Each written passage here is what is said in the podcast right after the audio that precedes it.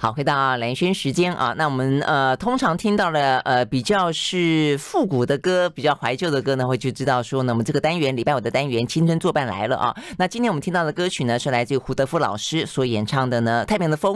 那我想这首歌对于很多认识呃胡德夫老师来说，都是一个非常熟悉的歌。但是这首歌呢，在今天我们的节目里面呢，扮演的比较不一样的角色啊。它可能不单纯的是一首歌，它是呢在我们今天要介绍的一出舞台剧里面。呃他在里面穿插着，而且呢，扮演了一些呃穿针引线的，可能更重要的，带着一些记忆也好，带着一些不同的氛围也好的一些呃功能了啊。那今天很开心的是，我们今天要聊的话题呢，跟呃我们这一代年轻呃。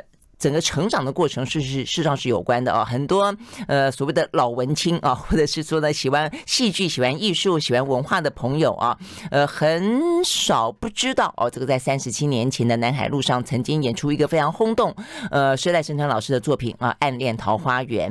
那呃这个作品呢，穿越了四十年，接近四十年的时间，就像是歌声穿越时空一样。他来到了二零二二年的时候呢，他有一个新的面貌出现，呃他。他把那对，这个时候我就要外举不避亲了哦。我妹妹的艺评真的写的太好了，她用了一句话来形容呢，呃，这一出我要介绍的剧哦，叫做《江云之间》。嗯，他就是把这个呃，如果看过《暗恋桃花源》，就会知道里面有呃这个呃江滨柳跟云之凡，所以叫江跟云。他说呢，这是台湾剧场史里面最著名也最让人叹息的一对时空错置的恋人。那赖声川老师呢，他在四十年后把他。重新添血添肉，让那个空白的四十年重新有了新的故事跟新的发展。所以今天很开心的，我们就要聊这一出呢《江云之间》。呃，现场邀请到的呢就是云之凡，呃，肖爱到我们的现场来。肖爱早，你早，蓝轩早，大家早，我是肖爱。我看到肖爱好高兴呢。我从从 不能讲从小，不是是我年轻的时候，也是他年轻的时候。我们刚刚问了七十七年的时候，你的毕业展。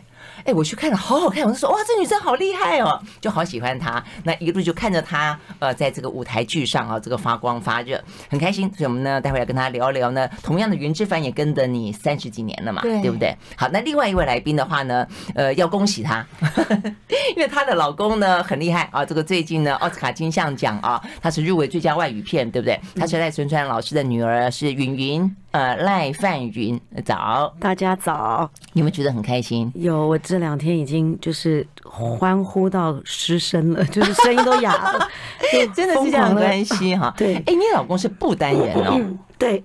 你看，真的是失声了。对，真的是妹妹，现在好了。对，嗯，但他是不丹人，没错。哦，真的。所以那个是短片还是长片？它是一个剧情长片。哦，一个剧情长片。好，先预祝呃 这个你们嗯拿下这个奖项，最佳外语奖。谢谢谢谢。是不丹算是第一次吧，我从来没有看过。不丹是第一次那么遥远的一个国度进到奥斯卡的入围。对，他们连那个当时申请的时候都。没有不丹这个选项，我们在申请那个，你知道吗？因为它不是每一个国家列表，对，你要你要打勾嘛，说哪一个？他在网络上你没有办，我们就没办法申请，因为就你没有不丹这个选项。可是这也奇怪，因为不丹是个国家，为什么没有这个选项呢？因为可能从来没有。我觉得美国人是不是有些 时候他有点搞不清楚？后来是写封信去跟他们说，麻烦你加上去，不然我们没有办法完成报名。对、嗯，就美国人的世界地图其实还蛮势利眼的，是不是？没有，因为我觉得不丹其实它真的是一个很特别的国度啦，就它并不是那么世俗，也不是那么的积极参与世界当中的各式各样比较。对，我们认为的，我们价值观里面的那种运作，对不对？他真的还是相对单纯一点，嗯，稍微，嗯，OK，好，对，终究哦是报了名的，而且没想到一报名就入围了，对，真的没想到，真的是太开心了。好，今天很开心的啊，这个跟云云还有呢肖爱要来聊天啊。那这江云之间，呃，真的是很特别，因为我相信啊，看了《暗暗恋桃花源》的人都会留下很多很多的疑问跟窥探，就觉得说《暗恋桃花源》里面的。很多都在讲呃桃花源，有些大家印象中的阿紫李立群啊，哦这个什么之类，在桃花源里面。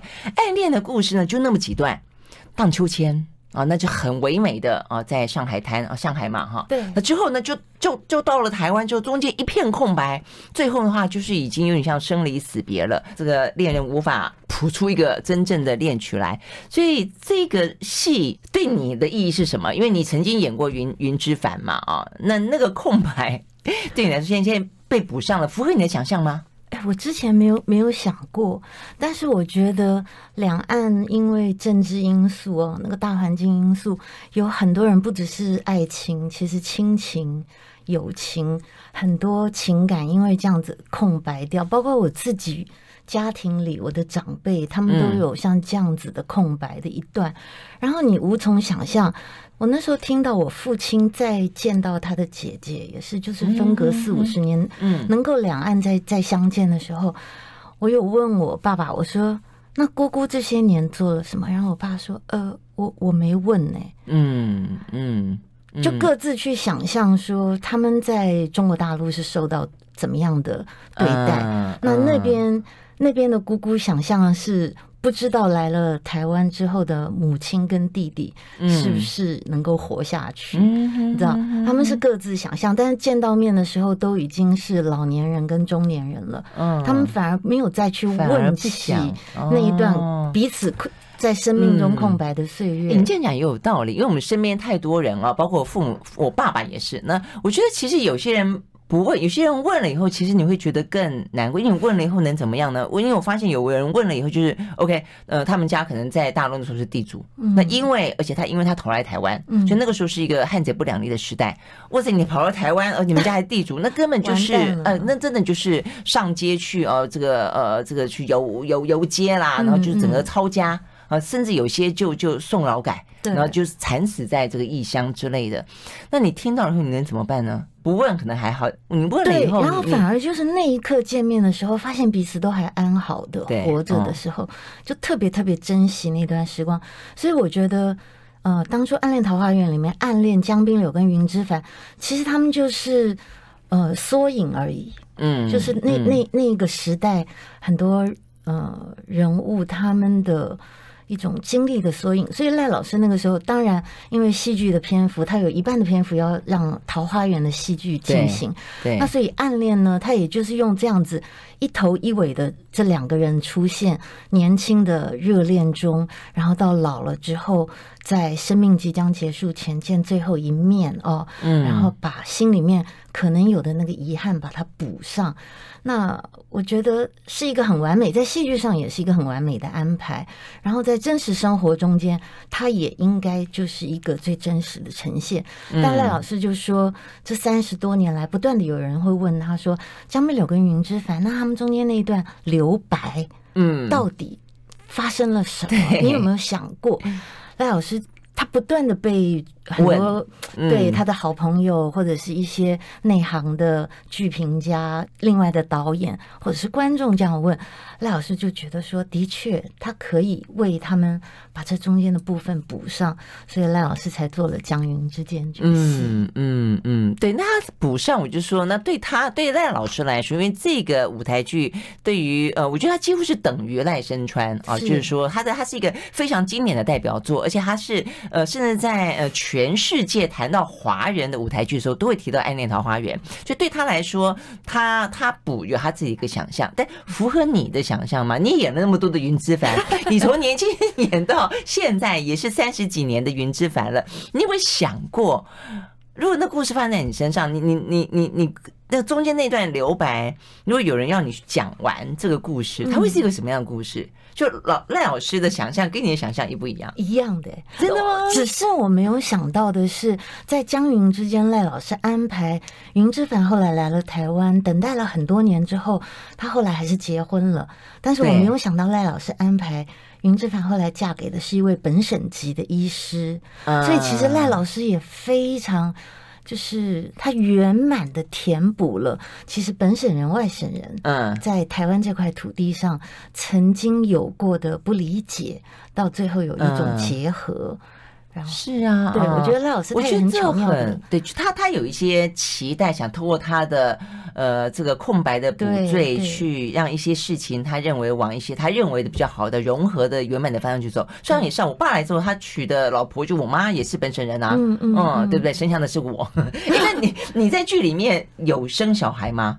有有，是不是？戏里面是有下一代的，来台湾嫁给医生，然后生小孩。生小孩，其实，在暗恋里面，我的我的部分就有提到，呃，我先生人很好，就最有有有说先生人很好，他有告诉江滨柳说他是结了婚的，然后我儿子在在楼下等我，因为他在医院看他，就他有点到了是有孩子有先生，而且他的婚姻是嗯是是幸福的，是美是完满的，嗯嗯。那这个戏里面就是让他。更多层次出现了，嗯嗯，就透过他的一些呃情节啦，就是把一些可能的，他希望涵盖到过去这四十年，像这样子的一个时代战乱底下可能的，对整个面向尽量广，包括逃难的路线，这一次我们都把它很完整的、嗯、这样子。可是他他有演，为什么江滨柳不结婚吗？江滨柳还有结婚啊。暗恋的时候，江滨柳还有江太太在医院里，对对对对对对，他娶的是一个，他也是娶一个本省籍的太太，没错没错。哦，那为什么中间不联络呢？因为就走 走我们的疑问那么多，不是来台湾这最后不是因为是登了一个登报寻人启事吗？所以才找。为什么不早点登呢？因为 以江滨柳来讲啊，我觉得他有家庭，他不到最后生命的时刻，我觉得他。他也不敢鼓起勇气做，因为他会，他虽然跟他太太之间好像似乎有一点点疏离，嗯、但是我觉得已婚男士做这种事情，好像对太太、对原原来这个家庭好像会有一点残忍。所以他实际上还是一个非常尊重。就即便他心里面有那么一个炽热的爱情，是属于过去的岁月，对对对，但是他对他眼前这个，即便是陪伴他半生，虽然可能感情没有到像是那么浓烈浓浓烈，但是他认为应该要有极致的尊重。我们有下一代的年轻世代要举手。还有他，其实是不是因为一直不知道云之凡在台湾，他的想象里云之凡根本没有出来。对。他想象是后来在大陆，是后来他请他的好朋友。去大陆找找看，想说找找看，然后说是生是死，对，根本不知道，不知道。OK，嗯，就有点生死两茫茫的那种感觉，然后带来了一个。依稀仿佛的消息说，好像云之凡也来了台湾。嗯嗯、那这个行将就木的老人就觉得，那我就试试看吧，就用了古早味的登报寻人启事。对对对对对，像现在就可以用脸书或什么，那个时候就是登报。对对对对对，年轻人可能都没有看过。现代人可能很难想象说，怎么会有这样子失散了呃三十年竟然联络不上的人？这个脸书都好找人呐、啊。对啊，对不对？连什么国小同学都可以这个找来开一个什么幼稚园也可以。对啊，哎，那你你三十年前演跟现在演云之凡，你自己觉得有什么样不一样的感觉吗？也随着你自己本身的人生。我二十六岁的时候第一次演云之凡啊，那个时候在呃上海滩那一段恋爱的戏，刚好自己的生命经验停留在那种正在谈恋爱的时候，所以其实就会觉得说哦。那个是一个对我来讲就不是太艰难，嗯，可是那个时候演到老年的部分，我就会在意我的肢体够不够老，我的声音够不够老，然后反而去忽略掉老年人在那个时候对于情感的掌握，就是我一切嗯都是用想象的，然后就会觉得有一点吃力，自己觉得那个时候掌握的不是很好，然后。不同的年纪，到了三十六岁，十年之后，我又演了一次云之凡。嗯、那一次，我就转头跟金宝说：“金宝，我觉得青春很难演，因为三十六岁 要去演二十六岁热恋的时候，就已经觉得哇，离我好远、哦、很遥远的事情。对，就觉得那种年轻人的那种看对方眼睛里满满眼都是爱的那个东西，我说：哎呦，离我好远。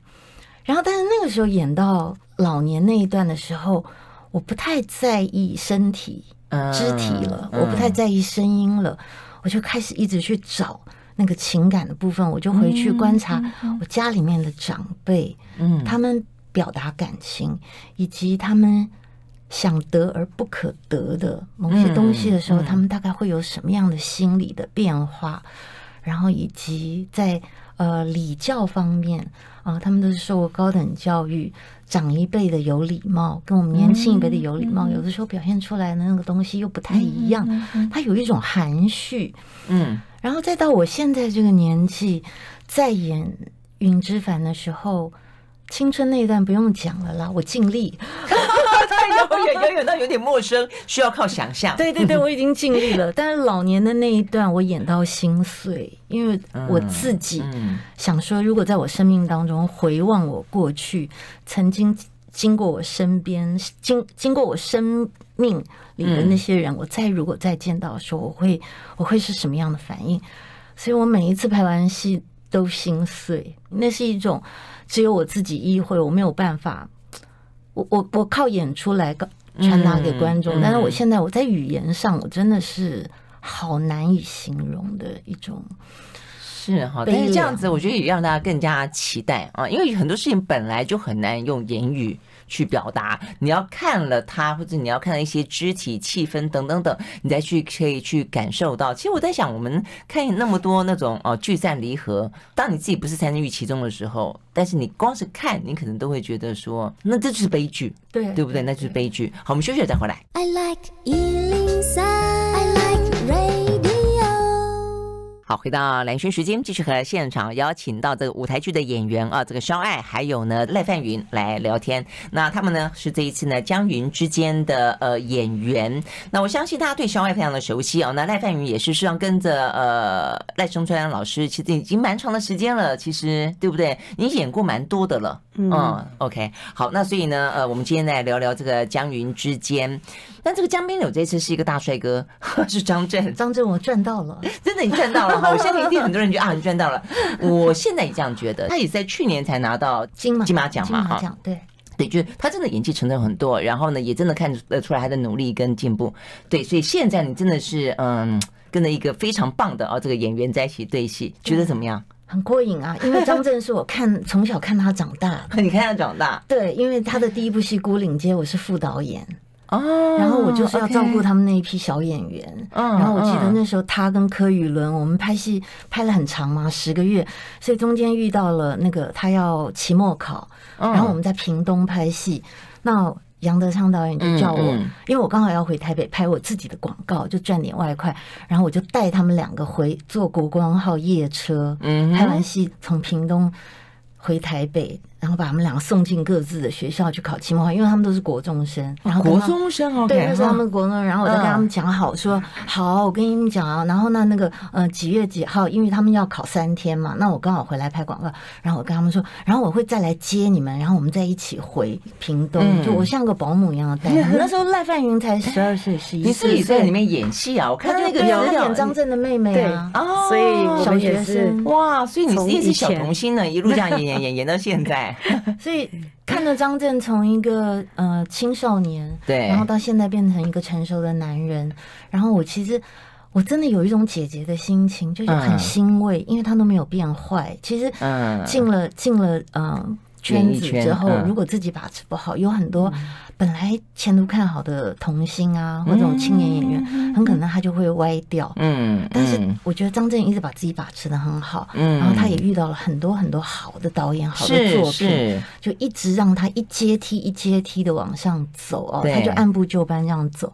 然后这一次的时候，就在排戏的中间演出的时候，是他第一次演舞台剧，对不对？没有，他他说他小时候演过蔡明亮的，他是儿童的时候。蔡明亮的有有有小孩子吗？以前有 有有呃导过舞台剧，在我大学的时候。这样子。对，蔡明亮导演是文化大学的嘛，所以他们文化大学。哦，那他的舞台剧应该很难演吧？蔡明亮的东西很抽象，很。但他那个时候是个儿童剧，欲望饱满。但是他那个时候年轻的时候比较没有像他后来电影 这样子要讲的东西那个色彩那么浓郁，他以前的东西是比较单纯的，我觉得也是青年蔡明亮要抒发某一种内心情感的那种方式。所以张震说他小时候演过舞台剧是一种儿童剧，蔡明亮导演的，但他说忘记了。之类的，对，他就说他忘记了，他就说我根本没有记忆。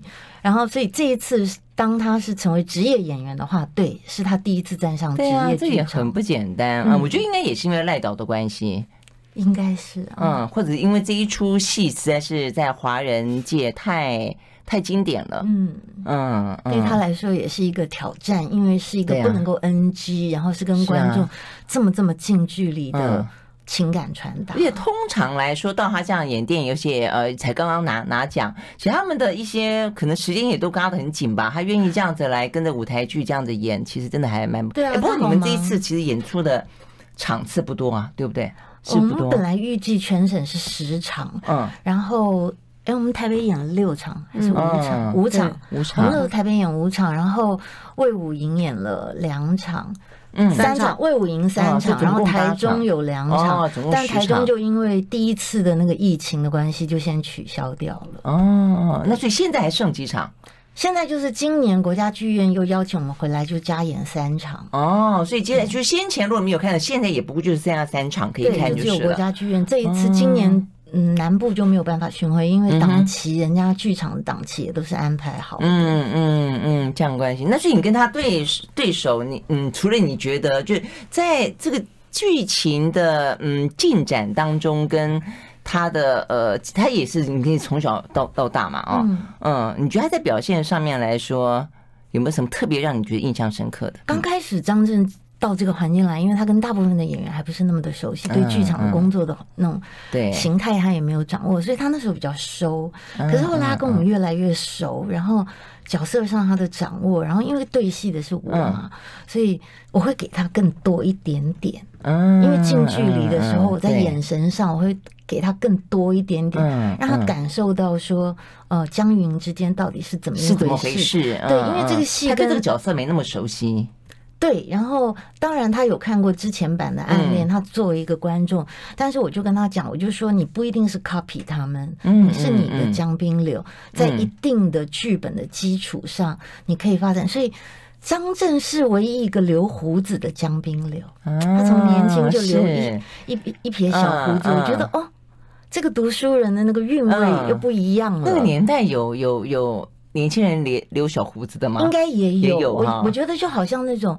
嗯，二十几岁的小姐喜欢穿套装，希望自己看起来年纪成熟一点。嗯，以前的年轻人他留点小胡子，有一种老成。以前的姜冰柳的几个人演过，看起来都比较文质彬彬，穿着那个长袍马褂的那个青，没有，他们是穿西装，他们都是穿西装。哎，为什么有这个穿青色衣服的感觉？金世杰老师他第一次演的时候也已经快四十岁了，嗯嗯，所以他不能留胡子，留胡子就看起来反而太 太老。对，那所以他们其他的江冰柳都是选择是纯红赤白、干干净净的，对，包括像呃那个邱泽，嗯，就已经是个大帅哥，但是他也是纯红赤白。但张震其实他留了胡子，我觉得他也帮助到我，因为我真的比他年长了十岁，所以他看起来稳重一点。那么我在年轻的时候，对，我在年轻的时候，我就可以取巧一点。感谢他，这是我觉得他体贴的地方。一个是他增加了他自己角色的质感，一个是他帮助了对手的演员。哎，你这样讲，事实上发现对戏还蛮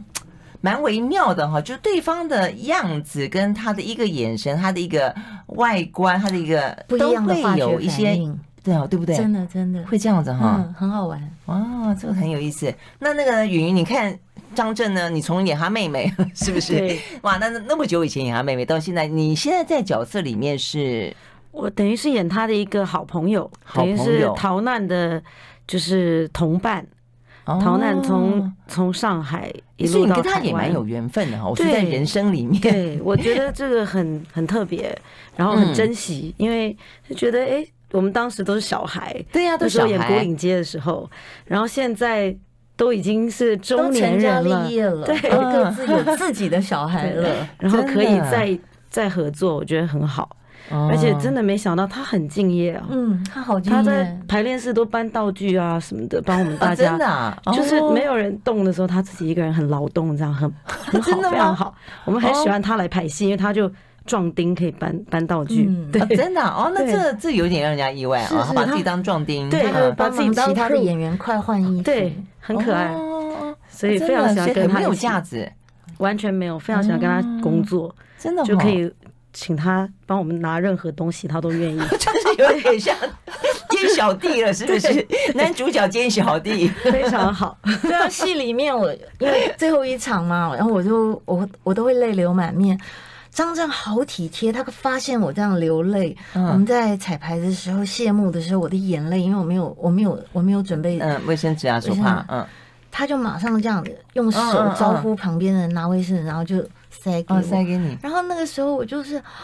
啊，好窝心哦！我想说，他小时候我照顾他，哦、现在他来照顾我，真的是很美满的这种关系。真的啊，哇！这个张震今天赚到了，那么多人称赞他，真的是。但是我们那里面就是人见人爱，他在家人之间人见人爱。我有一个可以分享，就是因为我不是有一两场戏可能要骂他，对，嗯，然后有一点拉扯，他都很好。因为排练的时候，像我是比较。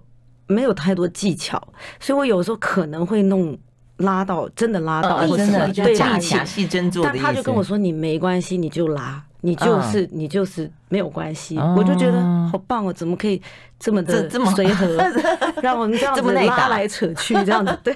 对 啊，真的，这听起来真的还还蛮蛮蛮蛮棒的，而且就很很期待你们那个拉扯的戏到底可以拉到什么程度。OK，我们休息，回到现场。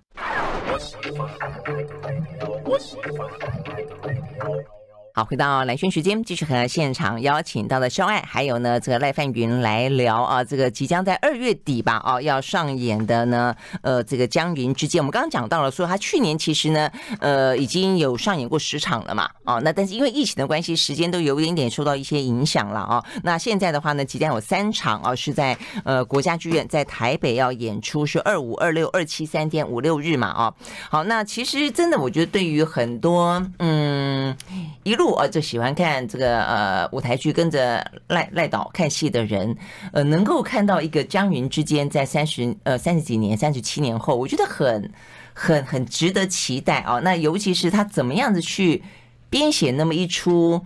呃，这么经典的，那他本来留白，大家本来有一些各自想象，虽然有些遗憾，也就遗憾了。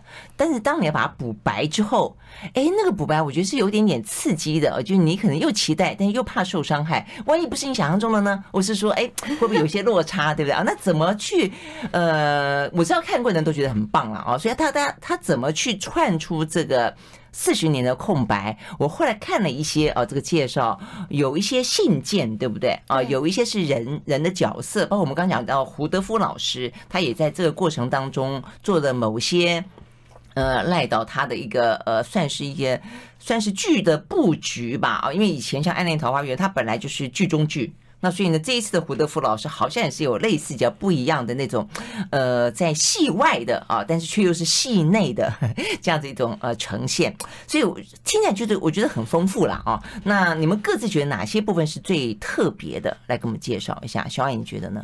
嗯，我觉得戏的话，我希望保留到观众进场来看。嗯，但是我要特别介绍我们的舞台设计。设计，我们这一次的舞台设计采用，不知道观众在故宫博物院欣赏很多古文物的时候，有没有看过多宝格？就是一小格一小格的抽屉。有有有。对，乾隆他特别喜欢这种藏一些小玩意儿在里面。对，多宝格，然后都很小巧、很精巧。我们这次的舞台设计就是类似多宝格的一个呈现，然后。演员会在不同的格子里出现，然后有的格子里出现啊，对，就舞台上你会看到，对，就是整个舞台就是一个多宝格，然后有的盖子是左右开，有的盖子是上下开，然后呃，在不同的时代，应该是不同的江滨柳，然后他跟什么样的人有过什么样的遭遇，他们都可能在格子里出现。云之凡也是，他跟他，他是用投影的，是不是？不是，是真人演。不是我说那个格子，那个格子没有，是是是活生生长在舞台上，是搭起来的，是个真的搭起来的，搭起来像是实景就是了。实景是实景，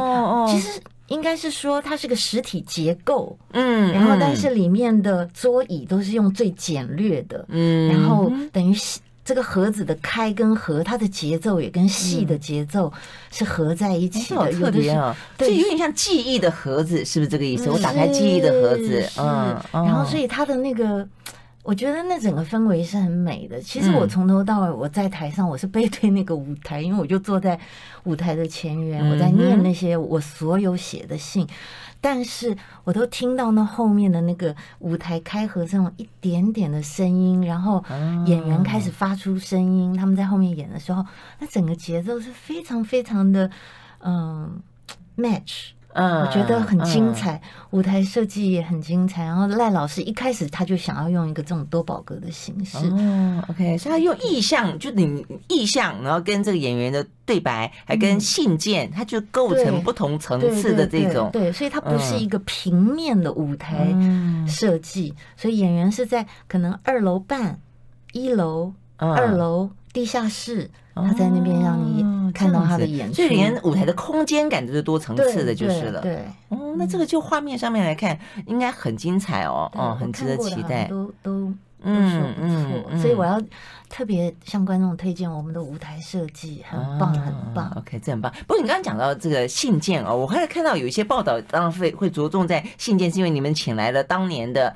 呃云之凡这个林青霞去写信，他是怎么个写信法？而且这个信在里面的角色被念出来吗？对对，哦，青霞姐写了好像呃两段还是三段的，就是他去想象他跟江碧柳之间，对对对，所以他就选择了在不同时期，他写了三封信，然后。呃，我我都有把它念出来，然后那其他的部分有是丁乃真，嗯，哦，就是也是我们另外一位执行导演丁乃真，对，四姐也有帮忙写一些，但是赖导应该有给他们一些呃提示吧，因为这个嗯信总不能够太超出剧情范围之外吧，对，就是先 先给他们一个范围，然后他们就各自用云之凡的角度去写，然后江滨柳的部分就赖老师自己写，对不对？哦，哎，我发现赖老师真的蛮多才多艺的。他这才自己作曲，对不对？对。他以前你自己作曲吗？他有哎、欸，他有一度就是还蛮喜欢做音乐。他是一个被剧场耽误的音乐人。这样子啊？我知道他有点喜欢喜欢听那个梵音，就是西藏的一些音乐，但他自己也做就是了。他。对他什么音乐都听，爵士啊、蓝调啊什么的。我知道他以前有演奏啦。对，然后这一次的是他唱了一些西洋老歌嘛。对，他这次是比较是 Tango，对对吧？他做了一 Tango 一曲，对。然后他自己在在江云之间有 Tango，对，那是很重要的一个一个元素。对，那个 Tango。然后然后那个演奏的部分是他跟其他的乐手一起在录音室录的，所以大家在剧场里面听到我们播放出来那首 Tango 曲子是赖老师。哇，这个也蛮值得期待的。对对，能能能唱、能写、能编，对不对哦？还可以能导，还有自己演奏。哦，他还喜欢打篮球。对，现在打篮球，现在还打得动吗？有打得动哎，好可怕哦！真的，你爸还打得动啊？会会扭到脚。也觉得应该会叫他小心一点。好，那那个呢？我觉得你觉得呢？你印象嗯，觉得艾姐刚刚讲的那个舞台部分真的是很特别。我觉得那个一定要进剧场来看一次，嗯、体验一次那个当下的那个临场感，因为它当然很美啊，从外面看。